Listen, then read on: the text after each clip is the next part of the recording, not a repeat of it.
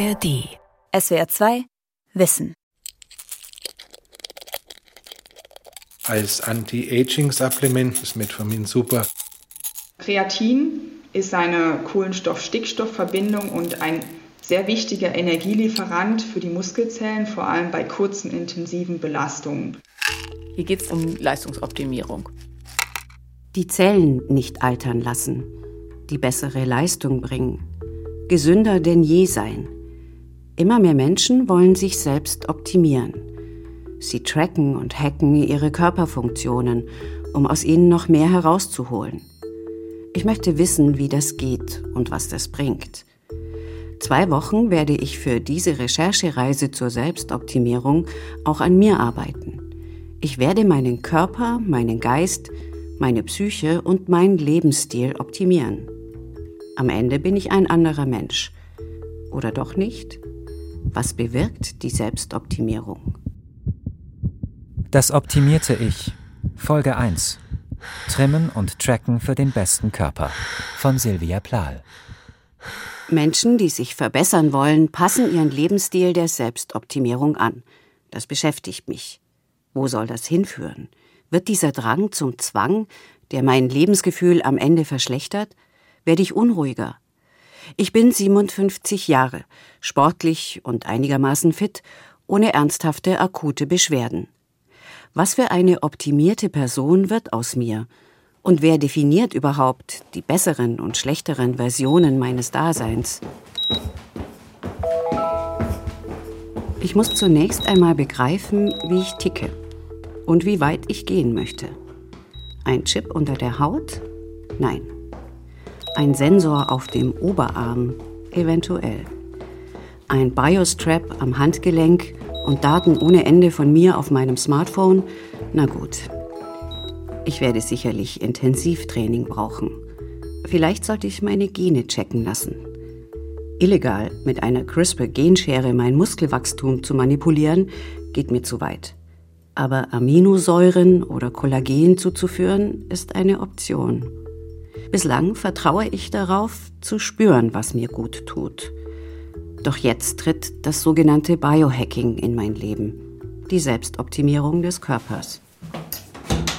Hallo, herzlich willkommen bei Breitfeld Biohacking. Was ist denn das eigentlich? Ja, Biohacking ist neudeutsch wahrscheinlich selbstverantwortetes Gesundheitsmanagement oder einfach nur die eigene Gesundheit wieder selbst in die Hand nehmen oder der CEO meiner eigenen Gesundheit zu sein. Andreas Breitfeld, 49, ehemals Besitzer einer erfolgreichen Werbeagentur. Nach einem Burnout wurde er Biohacker. Ein gemütlicher, muskulöser Typ mit Glatze und Vollbart, der gleich das Sportler-Du anbietet. Im Zentrum von München, neben einem Kino, baut Andreas Breitfeld gerade ein Biohacking-Laboratorium auf. Er hat mich zum Coaching eingeladen und inmitten von Fitnessgeräten, Liegen mit Lämpchen, einem Kaltwasserkasten und einer Art Raumfahrtkapsel analysieren wir mein körperliches Befinden im Alltag.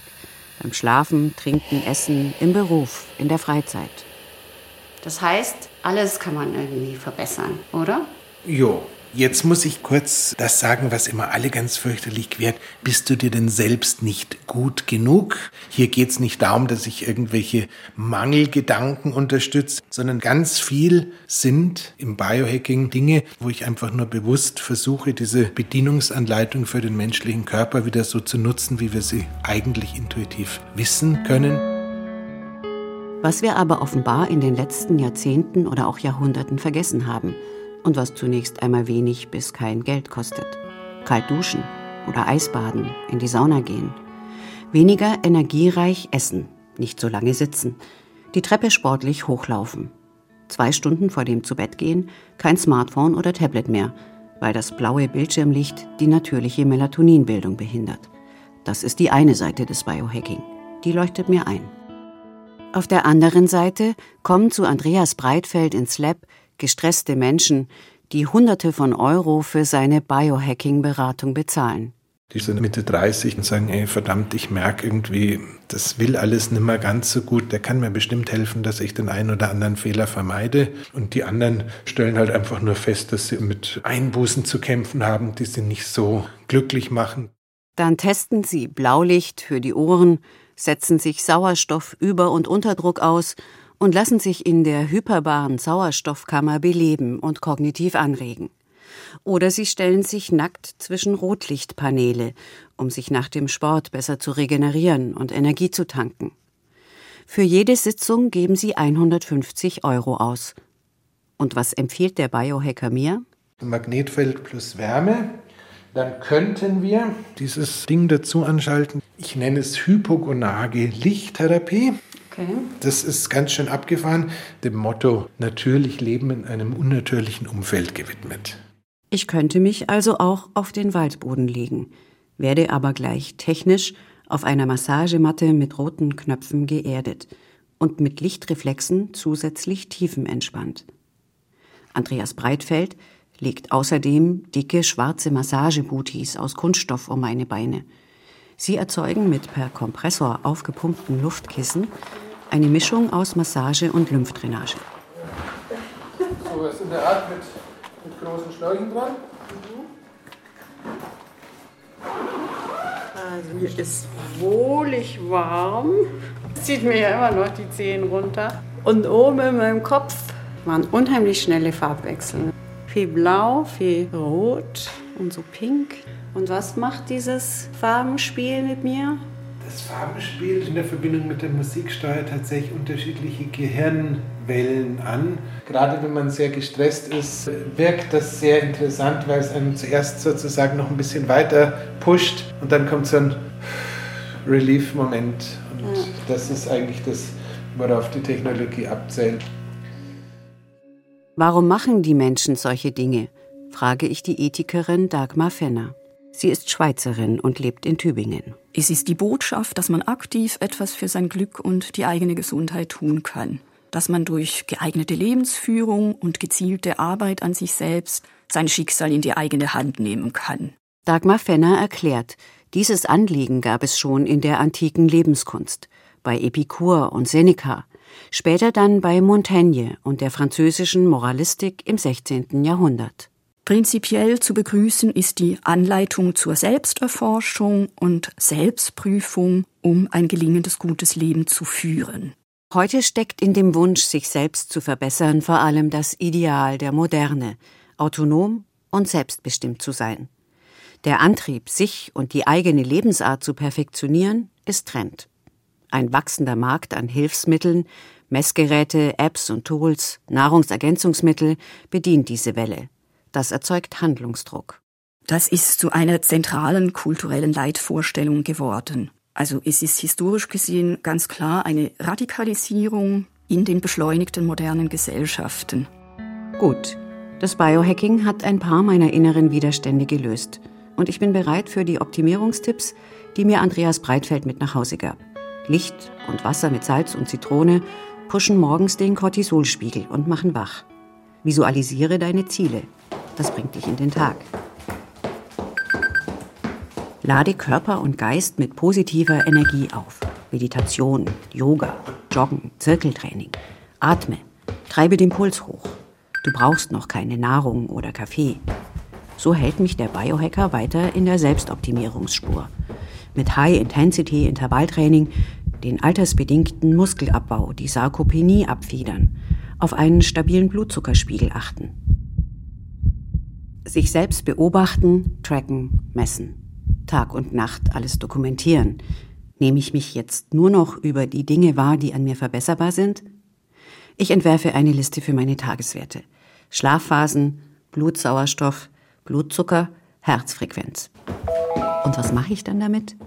Offensichtlich bin ich zwar neugieriger auf meinen Organismus geworden, aber noch nicht so richtig optimierungsambitioniert. Ein Effekt, den die Soziologin und Digitalforscherin Caroline Kappler schon vor Jahren festgestellt hat. Bis 2019 untersuchte sie die Taxonomien des Selbst und befragte Menschen, die sich selbst vermessen. Wie viel Tiefschlaf, von wann bis wann und so weiter. Wenn man das fünfmal gesehen hat, dann sagt man sich ja, so what? Oder wenn sozusagen aus diesen Daten herauskommt, dass man eine Änderung machen sollte, vielleicht früher ins Bett gehen, vor dem Einschlafen kein Glas Alkohol trinken, weil man dann die entsprechenden Effekte im Schlaf sieht oder ähnliches, braucht es ja auch die Bereitschaft für eine Verhaltensänderung. Und diesen Schritt, sich darauf einzulassen, der ist nicht sehr häufig da. Die Studie zeigte, dass die Messdaten den Menschen Sicherheit geben und sie dann das Gefühl haben, dass sie sich selbst besser einschätzen können. Caroline Kappler nennt es die technokorporale Kooperation. Die Studie verdeutlichte aber auch, dass es oft nicht beim Selbstvermessen bleibt und viele irgendwann beim Biohacking landen und dem großen Ziel, gesünder, länger, besser zu leben. Dann brauchen sie das Tracking nur noch, um zu überprüfen, ob sich ihre Werte verbessert haben. Der andere Bereich wäre ja die Vergesellschaftung von Selbstvermessungspraktiken, dass also so eine Art von ja, Grundkontrolle von gesundem Leben von Krankenkassen mehr und mehr eingefordert werden kann, wo man eben nachweist, dass man sich genug bewegt oder ähnliches. Was aber beiden Richtungen gemeint ist, ist, dass das Individuum eigenverantwortlicher sein soll. Das wird dann häufig unter Empowerment der Patienten und ähnliches, ist so ein bisschen gerade schön geredet aber geht natürlich in diese Richtung. Ich tracke mich, altere gesund und trage selbstbestimmt dazu bei, dass das Gesundheitssystem diejenigen benachteiligt, die sich nicht normgerecht optimieren. Was bewirken diese Apps und Tools, die mich da ständig begleiten? Caroline Kappler ruft an ihrem Laptop einen App Store auf. Also ganz vorne sind ja jetzt sowieso gleich Activity Tracking, dann Kontakte, dann. Ein Turnschuh oder Berggipfelsymbol macht deutlich, hier geht es um eine Steigerung oder das Erreichen bestimmter Werte am Gipfelkreuz. Aber diese absolute Zahl, die viele Apps versprechen, die gibt es eben nicht. Da habe sich schon einiges verselbstständigt, sagt die Digitalforscherin. Es gebe zum Beispiel auch nirgendwo einen Beleg dafür, dass die Standardzahl 10.000 Schritte am Tag das Bewegungsoptimum ist. Also streiche ich das Schrittezählen sofort von meiner Zielliste. Und die wenigsten denken daran, ihr Smartphone sammelt alle persönlichen Daten. Viele Geräte, Apps und Tools kommen ungeprüft auf den Markt. Es gibt kaum Qualitätskontrollen oder medizinische Zertifizierungen. Gleichzeitig probieren selbsternannte Gurus der Selbstoptimierung weltweit Neues, manchmal Illegales aus. Chips am ganzen Körper oder lebensverlängernde Gentherapien, die zuvor nur an Mäusen getestet wurden. Die seriöse Wissenschaft erforscht daneben die sogenannte regenerative Medizin, um altersbedingte Krankheiten inklusive Krebs hinauszuzögern oder sogar zu verhindern. Einiges klingt noch sehr nach Science Fiction und klinische Studien stehen aus. Doch der New Yorker Mediziner und Altersforscher Nir Basilei etwa nimmt bereits jetzt zweimal täglich quasi selbstoptimierend das Diabetesmedikament Metformin ein. Eine Untersuchung in Großbritannien hat gezeigt, dass Metformin Zellstörungen hemmt und an Diabetes Typ 2 Erkrankten eine um 17 Prozent längere Lebenserwartung in Aussicht stellt. Nir Basilei ist davon überzeugt, dass dies dann auch ihm als gesunden Menschen zugutekommt. Die große Sehnsucht der Menschen nach einem möglichst langen Leben ist auch Kern des sogenannten Enhancements. Medizinisch, technisch und pharmakologisch zielt das Enhancement darauf ab, die menschlichen Körperfunktionen zu steigern und zu erhöhen. Es geht dann nicht mehr darum, eine Krankheit zu therapieren, sondern darum, Fähigkeiten oder Eigenschaften über das normale Maß hinaus zu verbessern. Die Schönheitsmedizin gehört dazu, aber das ist nochmal ein anderes Kapitel. Was jedoch Neuroenhancement und Doping im Gehirn auslösen, das wird Folge 2 meiner Recherchereise sein. Ist das eigentlich aus Ihrer Sicht als Philosophin naiv, wenn ich denke, ja, mein Selbst ist zu verbessern? Frage ich die Philosophin Dagmar Fenner. Nein, ich denke, das ist durchaus positiv zu bewerten. Was gefährlich ist und nicht empfehlenswert ist, ist ein naiver Optimismus, bei dem alles möglich und erreichbar zu sein scheint. Man übersieht die Grenzen, die einen zum Beispiel durch die angeborene Konstitution gesetzt sind. Das Tracken und Messen kann Menschen also dabei helfen, ihren inneren Bauplan zugänglich zu machen und offenzulegen. Die Frage ist, wie viel davon möchte ich überhaupt wissen? Es wird doch immer eine noch bessere Version meiner selbst geben. Biohacking, Enhancement, Longevity, die Langlebigkeit. Diese Visionen der Selbstoptimierung empfinden die einen als kapitalistisches Perfektionsstreben und egomane Selbstbezogenheit. Andere verfolgen damit die Erfüllung ihres Lebens und persönliche Selbstverwirklichung. Ich frage mich, sind das noch die hippen Trends aus den USA, die jetzt verstärkt nach Europa und Deutschland schwappen? Oder ist das alles schon längst in unseren Alltag eingesickert? Bleibe fit und ernähre dich gesund sind doch Direktive, die in allen Köpfen nisten. Mache ich mich also nur zu einer Art Erfüllungsgehilfin für dem Markt dienende menschliche Idealformen? Eine internationale Studie hat gerade gezeigt, dass Menschen quer durch alle Kulturen großen Aufwand betreiben, um die Attraktivität ihres Körpers zu erhöhen. Im globalen Durchschnitt investieren Frauen dafür vier Stunden täglich. Männer dreieinhalb. Kosmetika, Kleidung, aber auch Ernährungsstrategien und Sport sollen ihr Erscheinungsbild verbessern. Empirische Untersuchungen, die genauer zeigen, was die Selbstoptimierung bei den Einzelnen bewirkt, fehlen jedoch bislang. Die persönlichen Erfahrungen sind unterschiedlich, je nach Technikaffinität, Alter, Motivation oder Ziel. Manche fühlen sich zum Beispiel extrem gestört, wenn die Smartwatch beim Joggen dauernd Rückmeldung gibt. Hallo. Hallo. Grüße Sie. Ich grüße Sie auch. Dass man in seiner vollen Energie und Lebensfreude alt werden kann. Das kann für jeden anders aussehen. Aber nichtsdestotrotz kann man bei eigentlich jedem eine maximale Optimierung erreichen. Die Medizinerin Simone Koch. Sie gilt als eine der profiliertesten Biohackerinnen in Deutschland. Simone Koch hat sich auf die sogenannte funktionelle Medizin spezialisiert, veröffentlicht Bestseller, produziert Podcasts. Die Ärztin findet, dass weltweit gerade eine neue Art der Gesundheitsfürsorge entsteht, die stärker nach den Ursachen von Beschwerden fahndet. Ich besuche sie in ihrer Praxis in Berlin. Hier bin ich ja in einem interessanten Raum. Das ist ein Laufschreibtisch und das andere ist ein Unterschreibtisch-Crosstrainer. Und da gehen Sie dann auch rauf und Ja. schreiben und laufen gleichzeitig. Ich sitze einer temperamentvollen und vor Energie sprühenden Mutter von zwei kleinen Kindern gegenüber. Sie erzählt, sie habe mit Mitte 30, extrem erschöpft, ihre Lebensweise umgekrempelt.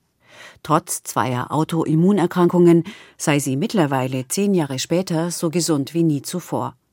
Dafür arbeitet Simone Koch ständig an sich. Diese Haltung möchte sie weitergeben. An Erkrankte und an diejenigen, die präventiv zu ihr kommen.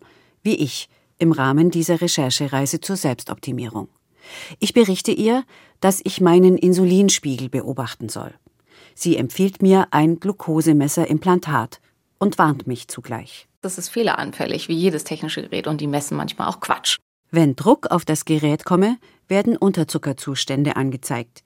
Bei Vitamin C-Einnahme schnellt der Spiegel hoch, weil das Vitamin C als Glucose gemessen wird. Das ist aus meiner Sicht so ein bisschen ein Problem bei diesem Quantified Self, Biohacking-Kram, dass wenn die Leute nicht wissen, wie sie das interpretieren sollen und halt auch immer alles als 100% sensitiv annehmen, dass dann ganz viel Angst entstehen kann und ganz viel Stress, der völlig unnötig ist. Und mein Insulinspiegel habe auch etwas mit meiner metabolischen Flexibilität zu tun, sagt die Ärztin. Der Wechsel zwischen Zucker- und Fettstoffwechsel, den die meisten Menschen durch die kohlenhydratreiche westliche Ernährung verloren haben. Die Fettverbrennung ist die Ketose. Und schon fallen mir die verschiedenen Stichwörter zur Essensoptimierung ein. Ketogene Diät oder Low Carb mit der Kohlenhydratreduzierung. Paleo-Ernährung, die sich an vermeintlichen Steinzeitlebensmitteln orientiert. Fleisch, Fisch, Meeresfrüchte, Gemüse, Obst und Nüsse. Das Intervallfasten. Simone Kochs Empfehlung ist 120 Gramm Kohlenhydrate am Tag und ich mache auch gleichzeitig noch Sport und ich kombiniere das dann noch mit Phasen, in denen ich nicht esse. Und ich würde Frauen nicht raten, jeden Tag nach einem strengen Schema zu fasten oder so. Das tut Frauen meistens nicht gut. Aber halt mal das Abendessen wegzulassen. Dann ist man morgens in Ketose. Auch eine Botschaft. Nicht zu viel und rhythmisch fasten. Aber doch immer wieder. Denn das Fasten unterstützt die Autophagie, den Aufräumprozess des Körpers. Und ist damit der Selbstheilungsmechanismus unseres Körpers schlechthin und auch der Altershemmer sozusagen, weil der Körper eben erkennt, welche Zellen sind nicht mehr okay und diese reparieren kann. Natürlich geht es auch in unserem Gespräch dann um die neuesten Biohacks. Spermidin unterstützt die Autophagie. Rohkakao liefert Ballaststoffe. Fermente wie Sauerkraut oder Kimchi gesunde Bakterien. Ich merke, Wer es ernst meint mit der körperlichen Selbstoptimierung, hat unendlich viele Stellschrauben, an denen gedreht werden kann. Und ganz wichtig, es gebe kein One Size Fits All. Simone Koch sagt, jede Person sollte zuerst ihren Organismus analysieren und sozusagen eine Gesamtlebensoptimierung erreichen, bevor sie zu irgendwelchen Stoffen greift. Außerdem nie vergessen, die Studiendaten zum Benefit solcher Hilfsmittel stammen bislang von Mäusen. Der Effekt ist, jetzt fühle ich mich endgültig unter Druck. Die Selbstoptimierung meines Körpers nimmt mich Tag und Nacht in Beschlag, braucht Energie, Zeit und Geld. Und wozu mache ich das alles? Ist das noch Lebensfreude oder krasse Leistungs-Selbstkontrolle? Diejenigen, die aus der Selbstoptimierung schon wieder ausgestiegen sind, warnen davor, dass das alles auch einen Burnout erzeugen kann. Im Profisport werben Aktive für die gute Balance gezielt die Leistung steigern und regelmäßig von der Verbesserung pausieren. Der Skispringer Sven Hannawald hat nach seinem Burnout ganz aufgehört. Ich versuche, meinen selbstoptimierenden Tagesplan auf das Nötigste zu straffen.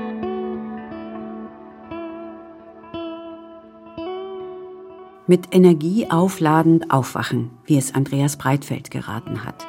Licht, Wasser mit Salz für die Nieren und Zitrone oder Limette gegen den über Nacht gesunkenen pH-Wert. Messen und dokumentieren. Schlafphasen, Blutdruck, Blutzucker. Am frühen Morgen bin ich in der Fastenphase, also jetzt sportlich aktiv sein. So, liebe Silvia, wir machen jetzt das siebenminütige Biohacker-Tabata. Das High-Intensity-Training des ehemaligen Basketballprofis, Psychologen und Optimierungsunternehmers Max Gotzler. Hampelmann, Step-Up, Liegestütz. Wichtig, den Hintern anspannen. Genau. Die Schultern noch weg von den Ohren. Perfekt. Morgens oder nachmittags, nicht nach einer Mahlzeit und nicht vor dem Schlafengehen. Denn dann nutzt du die Kraft deiner Hormone, um den größtmöglichen Effekt zu erzielen, ohne deinen Schlaf zu beeinträchtigen. An Schlaf kann ich jetzt nicht denken. Ich muss noch den optimalen Tagesrhythmus finden, der mich weiterbringt. Kaffee nur mittags. Bei der Ernährung verstärkter auf Proteine und Ballaststoffe achten. Wie immer viel Gemüse, Nüsse, Beeren, gute Öle, durchaus mehr Fett, weniger Süßes. Schokolade ab 85 Prozent Kakaoanteil. Meine Ketosewerte sind eher im unteren Bereich und ich überlege, Ketone einzunehmen. Das ist einer der neuesten Trends. Das angeblich beste Ketopulver kommt aus den USA. Das klingt schon wieder nach Marketing. Und die Ernährungs- und Sportwissenschaftlerin Juliane Heidenreich weiß sicher mehr. Also die Ketone, die stehen tatsächlich auf der, sag ich mal, Beobachtungsliste in Bezug auf die Wirksamkeit. Machen sie wirklich leistungsfähiger? Das Nahrungsergänzungsmittel Kreatin fördert nachweislich den Muskelaufbau und die sportliche Leistung. Auch Koffein aktiviert das zentrale Nervensystem und optimiert die Aktiven. Ketone könnten den Fettstoffwechsel verstärken, glaubt die Forscherin. Ich muss aber erst einmal in die metabolische Flexibilität kommen, um in der Ketosephase, dem Fettstoffwechsel, meine Energie noch zu steigern. Ich brauche mindestens zwei, drei Tage ohne Kohlenhydratzufuhr, um die Ketonkörperproduktion anzuregen. Nahrungsergänzungen sollten grundsätzlich immer nur das zweite Mittel der Wahl sein. Die ausgewogene Ernährung sei wichtiger. Und jede Person habe ihren eigenen Bedarf. Ausdauersportlerinnen und Sportler haben einen sehr hohen Eisenbedarf, der ist etwa 70 Prozent höher als bei Nichtsportlerinnen und Sportlern. Und wenn man sich zudem dann noch vegan ernährt oder weiblich ist und hohe Eisenverluste durch die Menstruation hat, kann es sein, dass man es nicht schafft, den Eisenbedarf zu decken. Generell aber warnt Juliane Heidenreich. 15 bis 20 Prozent aller Nahrungsergänzungsmittel, kurz NEM, sind verunreinigt und ihre tatsächliche Menge in einem Produkt darf um bis zu 50 Prozent von der deklarierten Menge abweichen, da sie nicht zu den Arznei, sondern zu den Lebensmitteln zählen. Sie empfiehlt die Kölner Liste, ein Labor, das die Zusammensetzung von geprüften NEM im Internet veröffentlicht. Fasten, Tracken und Trimmen.